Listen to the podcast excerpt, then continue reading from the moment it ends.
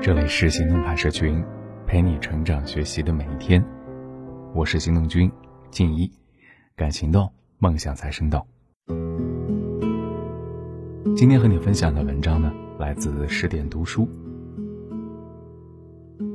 有人说，有话聊是两个人在一起的基本标准，而一直有话聊是两个人能够一直走下去的必要条件。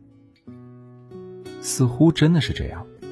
纵观身边那些好的婚姻啊，坏的婚姻啊，会发现，一段感情常常开始于无话不说，一段感情往往又是死于无话可说。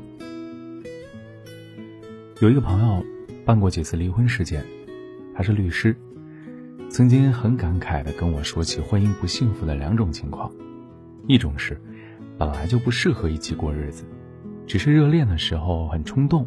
掩盖了一切问题和矛盾，然后结婚后三天一小吵，五天一大吵，有时候就折腾到以离婚收尾。另外一种是，两个人其实三观挺合得来的，头几年如胶似漆，可日子久了，又不知不觉的各过各的生活，两个人没了互动，最终让婚姻变得索然无味。虽然大部分情况不至于离婚，但是又不得不承认。过得实在没意思。后一种，大抵也是很多人婚姻的真实写照。虽然没有糟糕到要离婚，但彼此之间的交流几乎没有。我记得我堂姐跟姐夫才在一起那会儿，也是大事儿小事儿都可以叽叽喳喳大半天，连吃的午餐有几荤几素，味道如何，都可以跟对方说的事无巨细。然而等激情褪去后，他们的生活状态变成这样，在饭桌上啊，两人各自一手扒着米饭，另外一手拿着手机。等晚饭结束后，一个人跑回屋里敲电脑，一个窝在客厅的沙发上看综艺。堂姐时常抱怨，婚姻啊真是坟墓，这生活越过越没劲儿。但她没想过，不是婚姻是坟墓，是两个人把婚姻过成了坟墓。如果生活在一起，连最基本的互动都没有。怎么会有趣呢？他不知道你今天见了什么人，做了什么事儿，你不知道他今天的心情好与坏。虽是枕边人，咫尺之隔犹如天涯之远。虽同一屋檐下，却隔成泾渭分明的两个世界。感情好像是一泓泉水，没了流动，就会成为死水一潭。有了彼此的交互，才能永葆活力跟新鲜。在后台收到了一个读者分享她的故事，她老公因为种种原因被迫离开公司，茶不思饭不想，非常失落。她说，她能做的最多也就是陪伴和安慰了。有一次夜深人静的时候，老公翻来覆去的睡不着，然后呢，她就睁开眼，侧过身子，陪他聊天聊着聊着啊，老公突然说了一句。这一生做的最对的事儿，就是娶了你。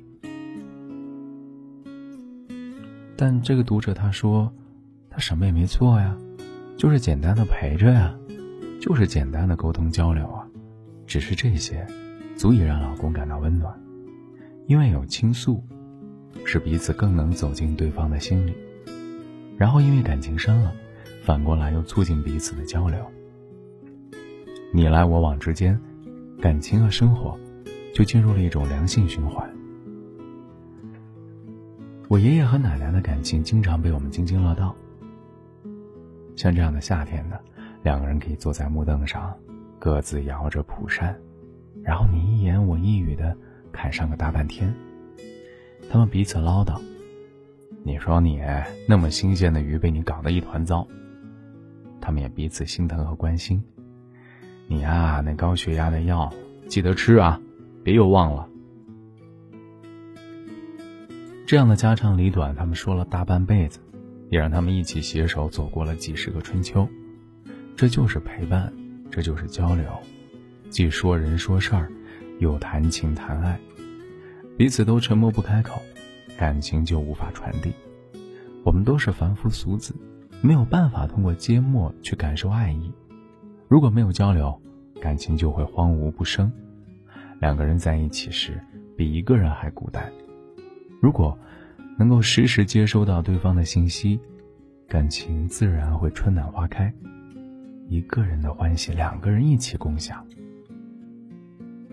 有时候，也会听到别人抱怨，这抱怨，说不定你也有。不是不陪伴，也不是不交流，但整天那么忙，忙工作，忙学习，哪有那么个闲情逸致去谈天说地呢？仔细一听，似乎是情有可原，但细想之下，又品出了问题。也许工作啊，常常让我们身不由己，但是扪心自问一下，真的是工作忙的没有办法抽身跟对方聊上几句，还是因为日子过久了？少了那份关注，少了那份心意。在我的前半生当中，贺涵对待罗子君，总说自己最近不忙，正好有空。有一次，明明忙得无暇顾及其他，但仍然淡定的带着罗子君的儿子办生日会。但贺涵对待处了十年的唐晶，却说我们两个都忙，没有办法陪他。